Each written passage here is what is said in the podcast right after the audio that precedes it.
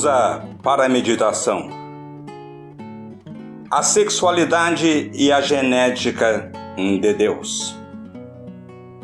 Maravilhosa graça de Deus permite que a fisiologia sexual abasteça e fecunda a vida humana. Ela está presente em nossa vida desde os momentos que antecederam a fecundação do óvulo e o processo da evolução do embrião até a maturidade fetal. É neste ato de vida intrauterina que, via placenta, somos nutridos e assistidos pela presença de Deus, quando o salmista reconhece dizendo: Tu me conheces quando eu era substância ainda informe. No Salmo 139, 13, ele diz: Pois tu formaste o meu interior, tu me teceste no seio da minha mãe. E no versículo 16 do Salmo 119: Os teus olhos me viram a substância ainda informe, os meus ossos não te foram encobertos, quando no oculto fui formado. E assim prossegue o estudo da ciência através da chamada osteogenia, o estudo da formação dos ossos no interior do embrião. E assim prossegue a vida como resultado da ação, da grandeza, do poder do nosso Yahvé, Deus Criador. A sexualidade, de forma poética, é descrita na bela página de Cântico dos Cânticos de Salomão, de forma poética e também através da própria dramaturgia. Posso informar aos senhores que a Bíblia que estamos usando como referência é a Bíblia de Jerusalém. O que estamos lendo, meditando, estudando esses dias para passar para os senhores é podermos verificar a grandeza da sexualidade de forma poética em Cântico dos Cânticos. No seu capítulo 1, Salomão descreve a amada.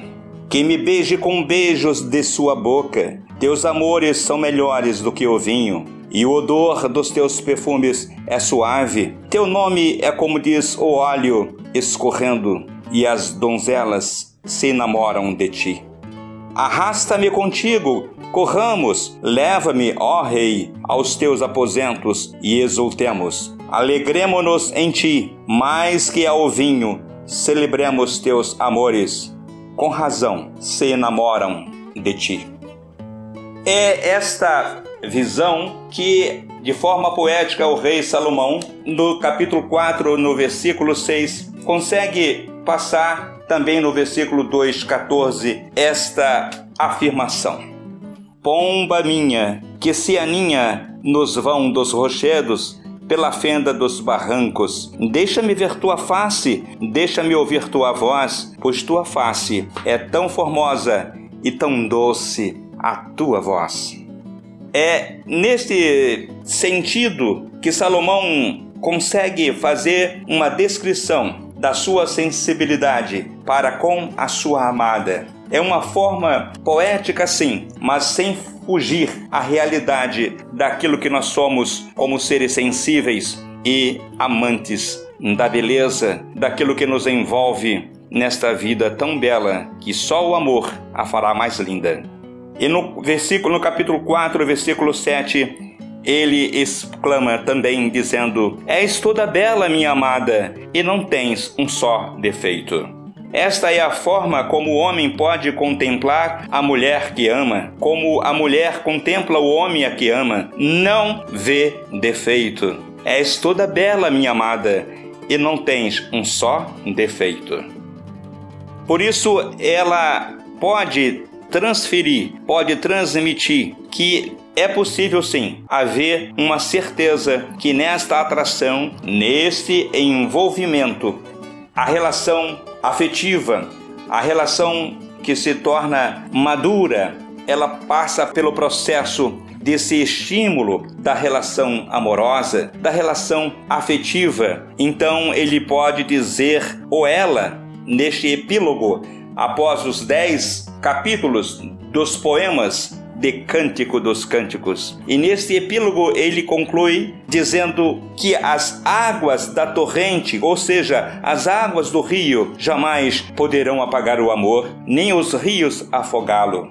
Nós damos graças a Deus, porque há lares que permanecem com esta atmosfera, apesar das crises existenciais que a vida nos leva, não seremos ingênuos de dizer que se somos eternamente um teatro dramatúrgico de Cântico dos Cânticos. Mas é esta beleza do amor, da sexualidade, que permite que nós tenhamos uma interpretação desta hermenêutica bíblica, de poder compreender o amor e a sexualidade como bênção de Deus. Há algumas linhas de interpretação. Por volta do ano 970 a.C., início do reinado de Salomão, o próprio rei, ele descreveu de forma poética e dramatúrgica o encontro, o namoro e o casamento dele com sua esposa pagã, a filha de Faraó.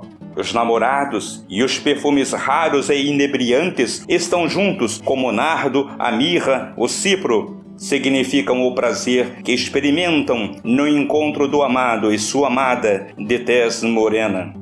Amada é assim chamada a sulamita. Não há como não perceber aos estímulos da sexualidade. Bênção de Elohim Adonai para o ser humano. E nós podemos também informar que conhecemos e sabemos que a história nos mostra que existem algumas linhas de interpretação nesta hermenêutica bíblica um tanto diferente umas das outras. Há uma certa controvérsia.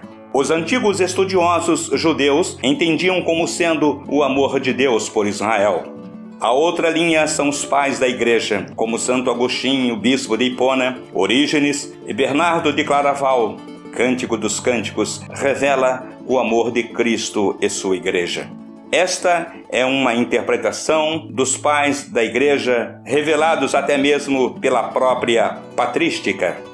E a insatisfação desta interpretação alegórica e suas analogias, ela aumentou no decorrer dos séculos.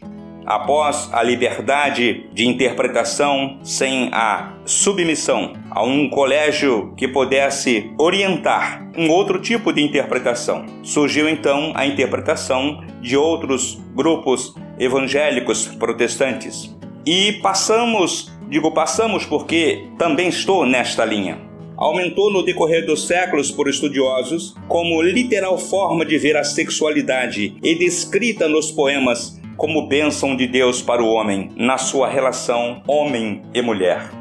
Esta é uma maneira de podermos entender que a sexualidade é a genética de Deus.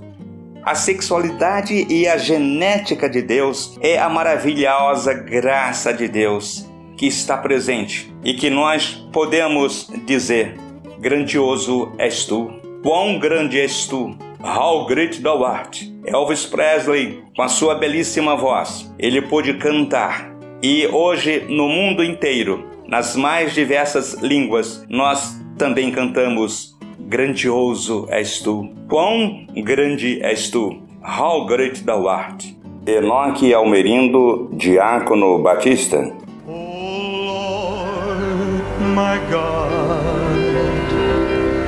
When I know some wonder, consider all the worlds thy hands have made. I see the stars, I hear the roll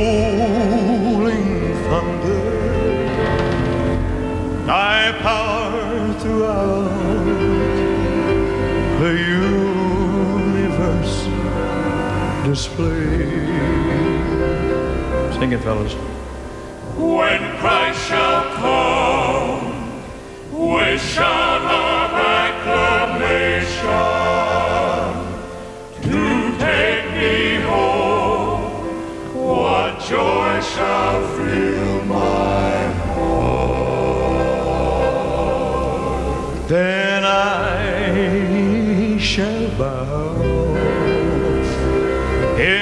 humble adoration